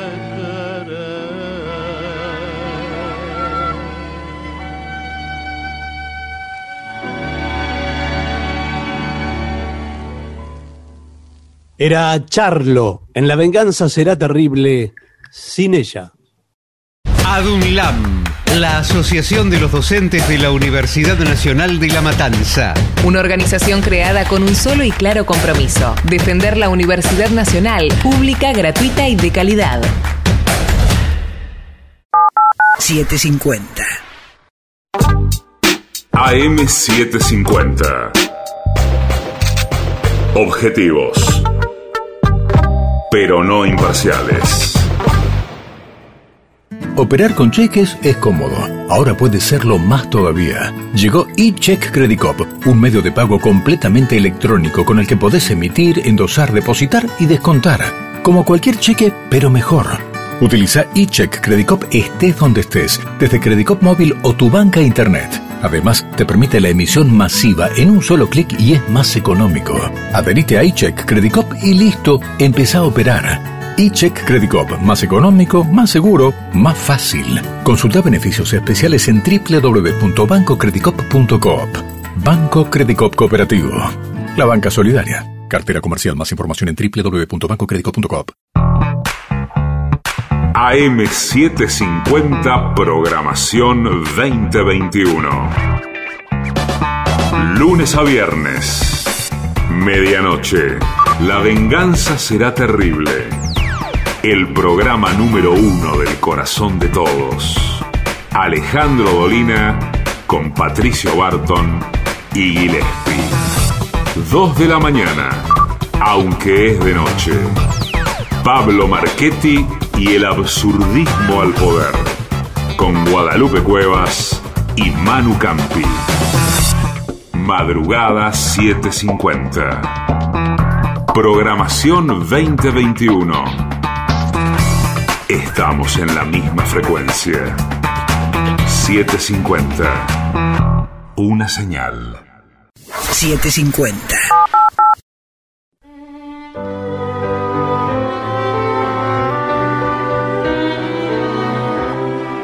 Continuamos en La Venganza Será Terrible por las 7.50, señoras, señores. Este es el mejor momento para dar comienzo al siguiente segmento. Los niños y la comida. Coma lo que le dan. Sí, claro que sí. Un informe para padres, para que los padres sepan lo que tienen que hacer. Porque me van a sacar canas verdes, no me comen. Bueno, bueno, no se ponga así. No, y aparte, eh, el niño no puede elegir él como si fuera un adulto lo que quiere comer y lo que no. No está capacitado. ¿Qué te crees que es que es eh, una fonda esto? Claro. El chico Eh, no sabe qué es una fonda, no sabe qué es una fonda. Pero yo sí. Bueno, no es de extrañar que los padres necesiten ayuda para entender qué significa comer de forma saludable. Desde la pirámide de los alimentos hasta la última grasa alimenticia, hay tanta información que uno se desorienta. Ay, Sí. estoy desorientada. Sí. Bueno, pero la buena noticia es que usted no necesita graduarse de nutrición para criar hijos sanos. Que coman lo que hay y listo. Claro. Pero usted, usted no le mire, puede dar. mire, mire los míos que sanos que están, parecen chanchos. Bien. Usted puede crear un entorno doméstico que fomente la alimentación saludable. Y Claro. aquí están la- los consejos. Uno. Muy bien. Ejem. Los padres son quienes deciden qué alimentos se compran en su casa y cuándo se sirven. Aquí está. Sí, bueno, pero ya lo, ya lo dijo eso. El informe hasta ahora dice muchas veces eso. Sí, sí, bueno, sí. ¿Y dónde está lo estoy- saludable? Bueno, ¿y puedo decir algo? Estoy completamente de acuerdo. Perdón, ¿y usted quién es? Yo trabajé muchísimos años en el Hospital Pediátrico Pedro de Lizalde. Claro. ¿Qué tal, Pedro? ¿Cómo le va? ¿Cómo le va? Este, los ¿El Elizalde niños. es pediátrico? ¿eh? ¿Es pediátrico el Elizalde? El Los niños comerán lo que haya en los armarios y la nevera. Si el Sí. tentempié favorito de su hijo no tiene nada de nutritivo, eh, usted puede comprárselo de vez en cuando, pero no que se atiborre de ese alimento cuando caiga en su mano. Claro, y usted lo tiene que acostumbrar de chico. Por ejemplo, puede hacer un tentempié, que puede ser muy fácil con lo que tenemos en casa. Hacemos, eh, Sí. cortamos una zanahoria, pelamos una zanahoria. Sí, Sí. una Hacemos- chaucha. Bueno, Sí. pero en este caso una zanahoria. Hacemos unos simpáticos bastoncitos, Claro, la cortan tiritas. tirita la Y zanahoria. se la da que se la coma. Claro, o, o la come, o si no, la puede mojar en una crema de remolacha que usted habrá preparado. Claro.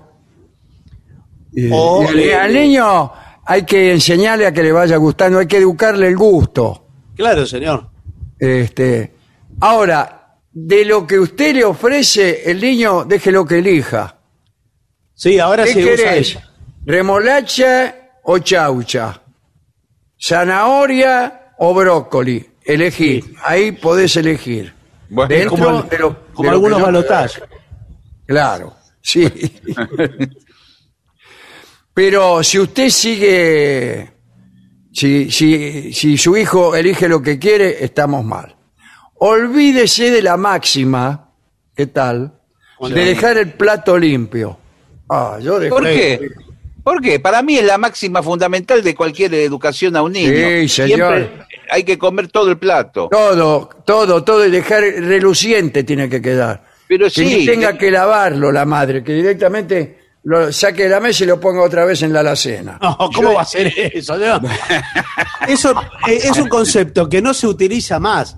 Bueno, Usted pero antes le servía seis patas de pollo a un pibe y Sí, se lo la que comer como si el tiene- pollo fuera un insecto a las seis patas. Bueno, Sí. eh, he visto más de una vez en restaurantes chicos que agarran y le traen un plato de ravioles, comen un raviol, dejan todo el plato, lo corren para el costado. Le traen otra comida, comen una y le dejan todo el plato al costado. No. Es una Coma vergüenza. todo, coma todo. Eh, sin embargo, acá dice que ese enfoque no ayuda a los niños a escuchar a su cuerpo Claro. para saber cuándo han comido suficiente. Mire, escucha mi cuerpo, mire, escuche. Pero, ¿Sí? ¿Quién habla? Hola, soy tu cuerpo. pero ¿De parte quién es?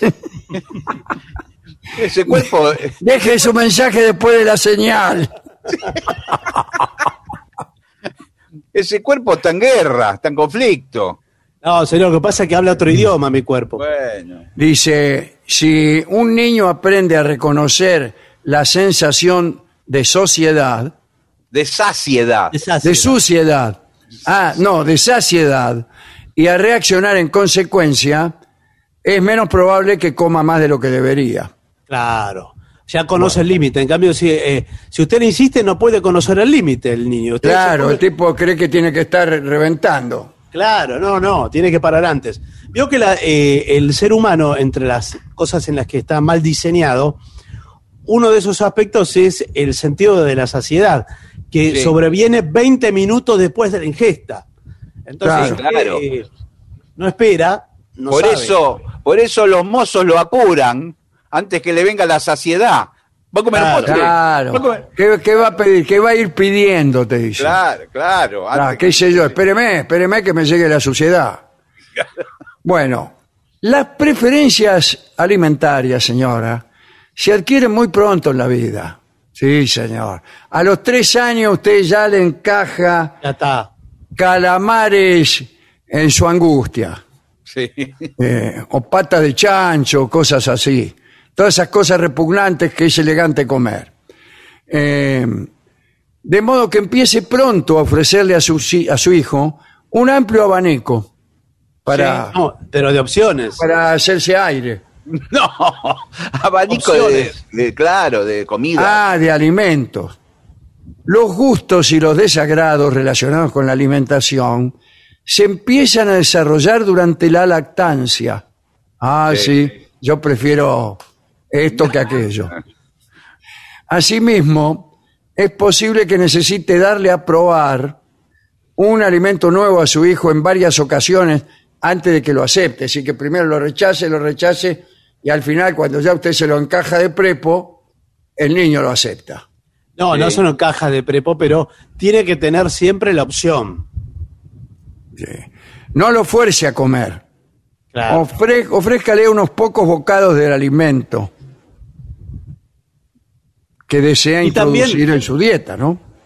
Claro, y también eh, su hijo debe ver que usted también se la come, porque si no, Claro, si Claro, usted claro. le encaja, le, le hace comer pata de chancho y usted no se las come, claro. su hijo va a decir en qué país vivimos. claro, dice. el- por eso es muy bueno cuando come de la misma cuchara padre e hijo, una cuchara y una cuchara. No, pero Claro. le, lleva, le, le lleva los gérmenes, todos los gérmenes. le- Todos los gérmenes, eso es muy antihigiénico, señor mío. Sí, bueno, pero Reescriba el menú infantil típico. Cuando salgan a comer fuera de casa, deje que su hijo pruebe platos nuevos, platos huevos. Tal sí, vez sí. le sorprenda su deseo de experimentar. No, no me sorprende. No. Eh, puede empezar dejándole probar un poquito de lo que ha pedido usted, eh, o pidiendo una tapita o ración reducida para que la pruebe. Sí. Sí. Mismo con las bebidas alcohólicas también puede hacer lo No, mismo. no, señor, ¿cómo va a hacer eso? Bueno, Pero Yo, que eh, los restaurantes ahora están. Sí. Hace poco llevé a mi hijo a un restaurante de comida típica española y le hice Ole. comer, un, le hice comer un, un rabo de toro a mi hijo. Ah, bueno. Ole. un rabo de toro lo hizo comer. Sí, sí, Hay que señor. ser muy hombre para comer rabo de toro. ¿eh? Sí, sí. Eh, Pero además primero- que el rabo, el rabo de toro, que dicen que es muy grasoso y muy tierno, Sí, señor, y muy, muy rico, sí, exquisito. Yo no me lo comería ni amenazado por un revólver. pero además que antes era como el corolario de la corrida de toros. Claro, Claro. el- que usted lo veía, la parte de una de las recompensas, que el Claro. rabo, las orejas. pero que eso se sirva así a la marchanta, porque Sí, es sí, un bien en- escaso. en Se lo un lugar- niño, un niño inocente. Sí, bueno. Yo no le Bueno. expliqué que lo que era hasta que terminó de comer, porque por ahí no lo quería comer. Bueno, No deje de calcular las calorías de las bebidas. Sepa que los refrescos con gas. ¿Qué tal? Sí. ¿Tiene refrescos con gas? eh, y otras está bebidas edulcoradas suman calorías, se interponen en el camino de la alimentación sana. Sí, señor. El agua y la leche son las mejores bebidas para los niños, como lo saben los lecheros. Agua Por y leche supuesto. mezclados. Eh, el zumo está bien cuando es al 100%. Sí, claro, de Sí. naranja exprimida, por ejemplo. Sí. Todas las bebidas industriales, mire, eh, la gaseosa es el peor veneno. Es mucho más sano que, eh, que el niño se tome un vino tinto. Bueno, pero escúcheme. Cualquier gaseosa. Se lo digo así. Y la Ahora- leche también. Yo cada vez que voy, La leche a, también. eh, voy a la cantina italiana me, me pido unos ravioles a la boloñesa Sí. con leche. Con leche. Escúcheme, y después eh, su cuerpo le habla. Sí. me dice. Sí, se hace políglota el cuerpo. Qué tarde que has venido. Bueno, ponga los dulces en su sitio, señora. Está bien tomar dulces de cuando en cuando, pero no convierta el postre en el plato más deseado de las comidas. Cuando el postre se convierte en el premio, es normal que los niños den más valor al pastelito que al brócoli. Y claro, Sí, sí, bueno, no comen nada. de- no comen nada del plato principal y después que quieren varios y si el postres. plato principal es brócoli, claro que no voy a comer nada. Bueno, como unos pasteles y chao. Pero haga al revés, que el premio sea el brócoli. Claro, si te comes todos estos pasteles, después te dejo comer medio brócoli. Claro. Sí, bueno. No confunda la comida con el cariño. Encuentre formas mejores de decir te quiero. Ah, no entiendo esto. ¿Qué quiere decir? Sí, porque antiguamente esto pasaba también con las abuelas. Eh, el cariño lo, lo, lo trasladaban a la comida. El amor Claro. era eh, cocinando y sirviendo más comida. Mirá lo que te cociné, lo hice para vos. Claro. Claro, a mí, a mí mi abuela Comé me dice, más, comé más, que lo hice para vos. Lo cociné pensando en vos. hice comé. lo que más te gusta. además. Comé. Te hice el budín de pan. Mi mamá me decía, viendo lo mucho que yo dejaba en el plato, ¿eso es lo que has comido? Y yo le contestaba, no, madre, eso es lo que no he comido. Bien. Bueno, los chicos Eh. vio que hacen la trampa de que eh, creen que engañan al adulto, corriendo todo hacia un costado el, Sí, el alimento sí. sobrante. Una cosa buena es escupirlo en una maceta o algo. Claro. Y si uno no puede pasarlo, ahí sí, el vino ayuda mucho. Sí. Uno se pero- introduce un, un- un bocado en la boca y después rápidamente se toma un vaso de vino y se lo traga. Bueno, cuando se utiliza la comida como recompensa para demostrarle afecto, cuidado que los niños pueden empezar a utilizarla como mecanismo para afrontar el estrés u otras emociones negativas. Mejor, en vez de recompensar a su hijo con sus manjares preferidos, abrácelo, elógielo. Sí. Qué buenos cuadernos de clase que tenés. ¿Eh? Y preste la atención. ¿Qué decías? No, Sí, no, porque- bueno. Porque después de adulto, cuando le pasa algo, está ansioso, se, de- se van a la comida. Claro, y pesan 200 kilos. Claro. Cada, cada vez que les pasa algo, comen. No se olvide de que los niños hacen todo lo que hacen los padres. Sí, señor. Sí, sí. Imitan por imitación. Ven lo que. Por imitación, claro. Sí. Entonces, dele el ejemplo. No se salte comidas. Coma en la mesa. Enséñele buenos hábitos. Claro. Muy bien. Y que después va a tener tiempo para la diversidad, ¿no? Por ejemplo, si un día usted eh, hace comida indonesia, que es Sí. exótica para nosotros, Sí, sí, sí. y entonces sí. eh, agarra, ahí sí, Una agarra, cosas, cucaracha bien frappé. agarra las cosas con la mano, quizá. Sí, sí. No se agarran las cosas con la mano, niño. Bueno, pero estos platos sí, estos platos sí. Mariano, sí. bien. Marcelo, Por eso muchas veces en los restaurantes en- de este tipo de comida traen un trapo húmedo para que uno todo el tiempo se pase por las manos. ¿A dónde? Traen un trapo Sí. húmedo para que usted se, porque usted la va a comer con la mano. Entonces si tiene la Nunca fue a un, mano re- a un sucia. restaurante eh, exótico. Sí, le pedís unos ravioles, Bueno, le traen un trapo húmedo para que usted se lo pase por las manos. pero no se lo coma porque por ahí... Limite el tiempo de televisión y ordeñador. No, ordenador, computador. Basta de ordeñador, Matías. Basta, se terminó.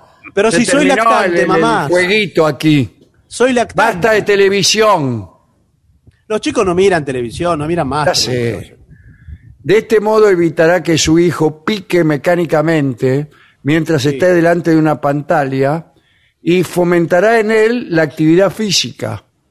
Claro. Las investigaciones, no sé Sí. cuáles, han demostrado que los niños que reducen las horas de televisión también reducen su porcentaje de grasa. Ah, sí. Sí, Claro, sí. qué bien. Qué bien, bueno. Pero si lo reemplazan por una actividad física. Ah, sí, eh, sí, sí. Si Claro. van al gimnasio, si se hacen futbolistas, Bueno, cosas así. Bueno, eh, lo mismo usted, señora. Limite el tiempo que pasa delante de cualquier tipo de pantalla, ¿eh? Bueno, pero ahora, Pantalla solar, cualquiera. ahora eh, en estos últimos tiempos se está usando la de hacer eh, gimnasia, cinta, por ejemplo, mientras mira la televisión. Entonces Claro, delante de cada, de cada cinta Sí, o bicicleta hay un Sí. aparato de televisión. claro. Entonces usted hace las dos cosas. Sí. Se descansa y se hace ejercicio. Bueno, no tengo más datos. A mí me parece bueno. que, que el niño debe comer lo que quiera y chao, ya está. No, no, porque comería golosinas todo el día. Y bueno, no, ¿qué no más es- quiere? Es un niño. No, no. además vio que los chicos que van, eh, se quedan en los comedores de los colegios, por ejemplo, de las escuelas, eh, Sí. al mediodía, también se tienen que acostumbrar a, a que tienen que comer lo que les da, los que les toca. Vio que a veces es un arroz todo pegoteado. Sí, con ¿Por lo- qué? con- Porque la vida es una sola. ¿Por qué vas a comer esa porquería? Y bueno, pero es lo que le tocó ahí en el colegio. ¿Qué va a esperar? ¿No va a comer? Y que obligan de colegio, señor. Cobran un potosí y le dan un arroz inmundo que no se la comen ni los perros. no, le dan un arroz y le tiran una, una albóndiga, pum, en el plato. Sí. Chao. Sí. Si aciertan, aciertan. Pero que su hijo que está, lo anotó en, en un colegio inglés o está en cana. No, no está en cara. yo- O las dos si- cosas. Sucesivamente. Si va a doble turno, Se tiene que comer, claro. tiene que comer en el comedor. Para quedarse después a la tarde ahí. Eh, a los chicos que van doble turno, ¿les enseñan dobles cosas? Bueno, depende si el colegio es bilingüe, vio que a la tarde le Y dan en bueno, inglés. no, es un idioma, es un idioma, pero Sí. digamos que doble matemática. doble, sí, se da lo Claro, mismo que- eh, claro, es doble. A la mañana lo, todo eh, en español, en castellano, y a la tarde todo lo mismo en italiano. lo por mismo en ejemplo. lo que fuere. En italiano, claro. Vamos a multiplicar en, en italiano. Claro. ¿Y por qué? 6 per 6. Sí. Bueno, Per te. este, calculo yo que ya estaremos otra Sí. vez excedidos de tiempo, Sí, porque hoy sí, también contamos anécdotas. No, y viene el trío hoy. Sí, ah, viene- viene el trío. Atención, viene el trío sin nombre. ¿eh? Sí, hay que ver qué canción ha traído el trío hoy. Así que vamos, vamos, vamos, pausa.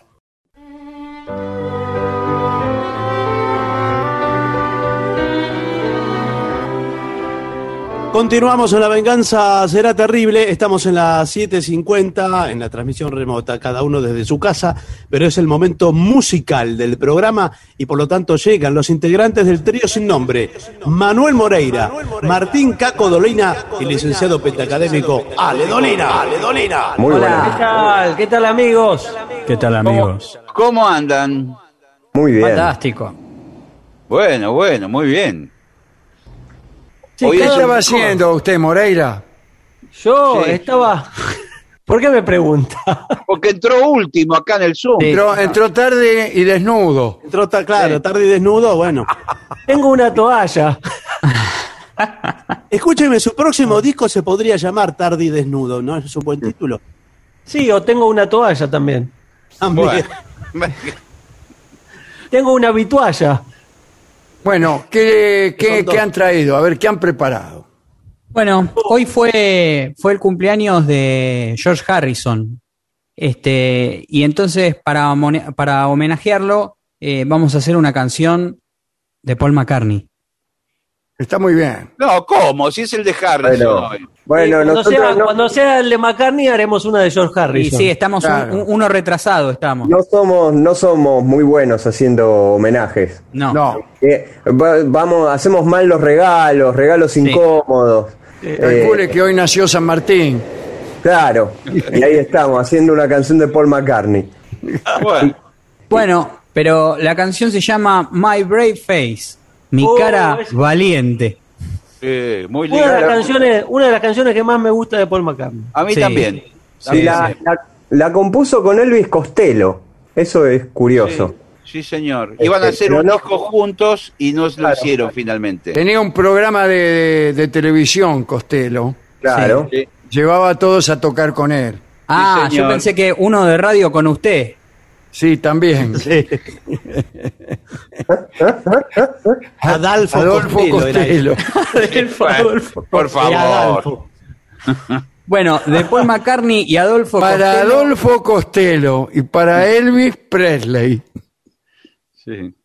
¿Quién la pidió? La pidió Fernando por Instagram.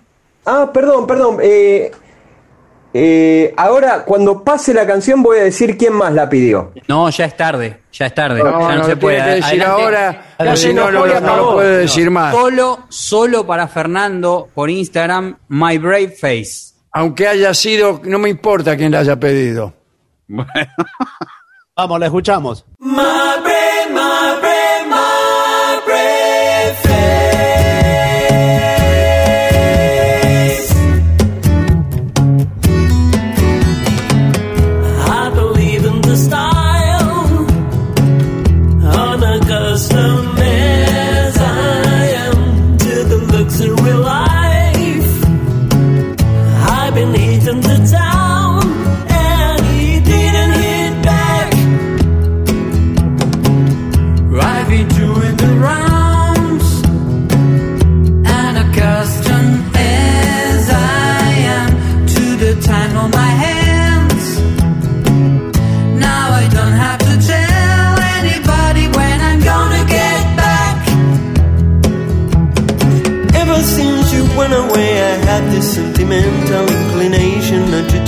Single thing.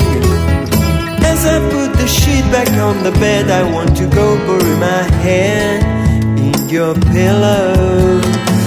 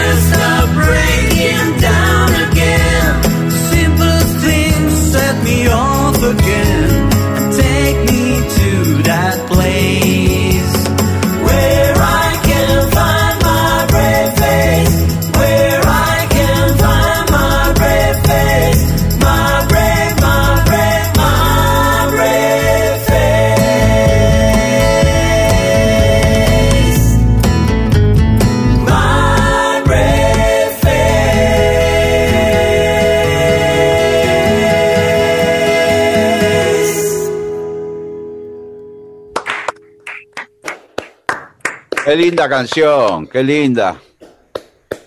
Muy buena. Bueno, Gracias, muy bien. gracias. Eh, los aplausos son para el trío sin nombre. No sé si usted, Ale Dolina, que tiene. Lo perdí. Está buscando, está Perdí. buscando en su carpeta. Lo había perdido, lo, lo había, lo había pedido otra persona y ahora lo olvidé, pero en algún No, momento. ah, a bueno, pero escúcheme, Bueno, pero- con esa política nadie va a pedir más nada. No, es la peor Eh, dedicatoria no, ¿Qué que. puede La verdad pensar que- el oyente? Dice, me siento burlado, Burlando. Eh, me siento, me siento sucia. me hago responsable. Bien. Asumo la responsabilidad.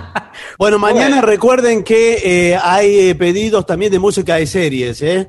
Eh, Sí. sin nombre, que los pueden hacer. Ya llegaron un montón, pero pueden seguir en el WhatsApp de los oyentes, que es 6585-5580, y si no, por redes sociales como La Venganza Radio. Así nos encuentran. Me están preguntando muchas personas si valen novelas. No, Para mí no. para mí no. Ah, ah, que vote el trío sin nombre, para mí sí. No, para mí no. No, yo creo que novelas tiene que ser en otra oportunidad, más adelante. Claro. Señor, no, no nos quedan muchas oportunidades, si no se dio cuenta. No, sí hay ¿Cómo que mucha no? música de serie, señor. Sí, No. Hay muchas de series. eh, Yo descubrí que no hay tantas. Para mí la, eh, la política se va definiendo eh, semana tras semana. Sí. Sí, ¿Sabe así- que me parece que, no que no son, no son tan memorables las músicas de la serie? Algunas sí, otras no. Hay, hay que Sí, seguir. sí. Hay que seguir. Dice. Bueno, eh, por lo pronto mañana habrá alguna que, que hayan pedido ahí. Hasta ahora viene siendo medio populista la decisión, ¿no? Eso es Sí, el que más- quisimos arrancar así, eh, las más pedidas. las más pedidas. Así después podemos poner esas canciones que, esa serie que vi yo solo. Claro, las de culto. Sí. Eh, más No, culto será esta- usted. Dijimos que tampoco. Bueno, si le parece, hacemos pasar al sordo avancé. Bueno, adelante, por favor. A ver, maestro, aquí, mire, le preguntan eh, Ana Laura si usted sabe eh, una canción que se llama El Llorón. Soy para el amor muy blando y a la mujer para conquistarla. Yo le hago ver de cuando en cuando que hay que llorar para enamorarla. Hoy me dicen los muchachos que hace llorón, que no se diga, pero a mí que si el que más liga que el amor es el llorón. No me preocupa lo que diga, las circunstancias las que obligan. A veces llora el que más diga y siempre, siempre primero soy. No el que sabe lo que no hay una que se me resista. Yo para llorar soy un artista y siempre, siempre primero yo.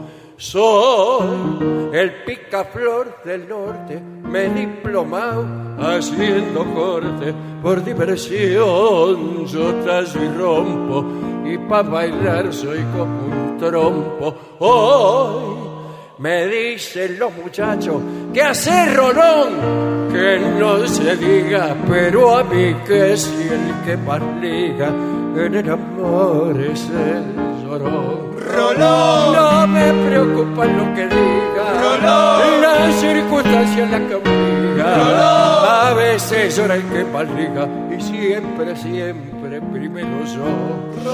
¿Qué sabes vos lo que conquista? No hay una que se me resista. Yo para llorar soy un artista y siempre, siempre primero yo.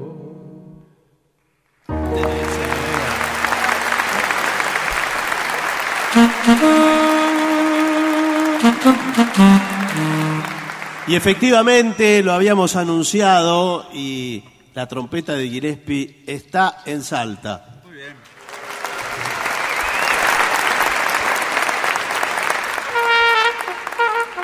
Muy bien, perfectamente calibrada. Eh, les ¿Qué propongo- quiere hacer? Les propongo hacer Blue Moon. Ah, qué linda canción. Tema romántico, años 40. ¿Qué más? de Estados Unidos, cerca de Miami. Vamos.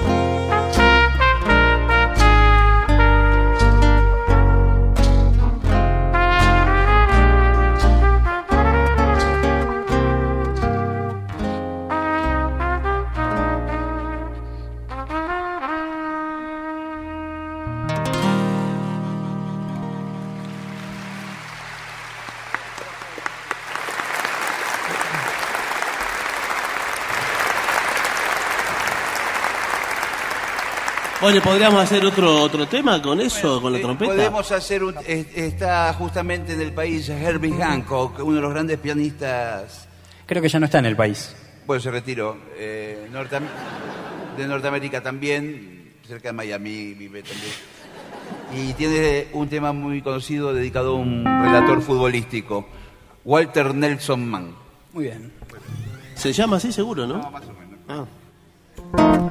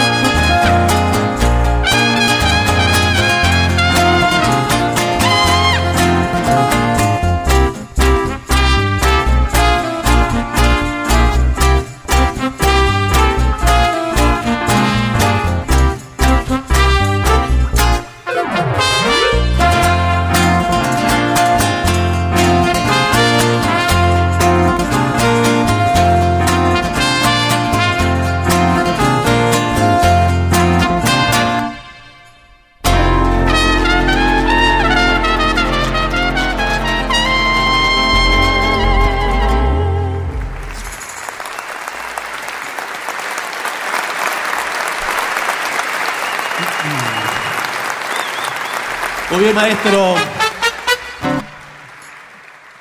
Creo que ha llegado la hora de, de marcharnos por la misma puerta por la que entramos. Sí, o por otra. Ah, quizás. Muchas gracias a todos por estar esta noche aquí nos vamos a marchar con una canción eh, cuyo nombre desconozco, pero que va a ser presentada por Gillespie. Sí, porque está- Gracias a todos, ¿eh? gracias.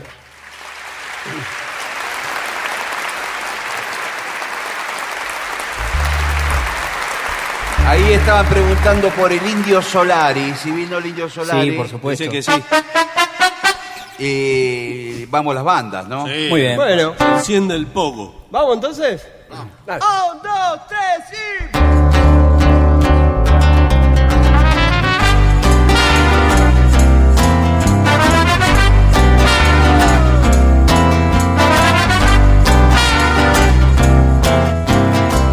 ¿Y cuánto vale dormir tan custodiado? Expertos cínicos y botones dorados. ¿Y cuánto vale ser la banda nueva y andar trepando radares militares? Vamos las bandas, rajen del cielo. Vamos las bandas, ¿y cuánto vale tu estómago crispado? Y tus narices temblando por el miedo. ¿Y cuánto vale todo lo registrado? Si el sueño llega tan mal que te condena.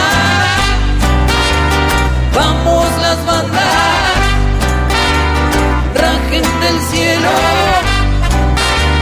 Vamos las bandas.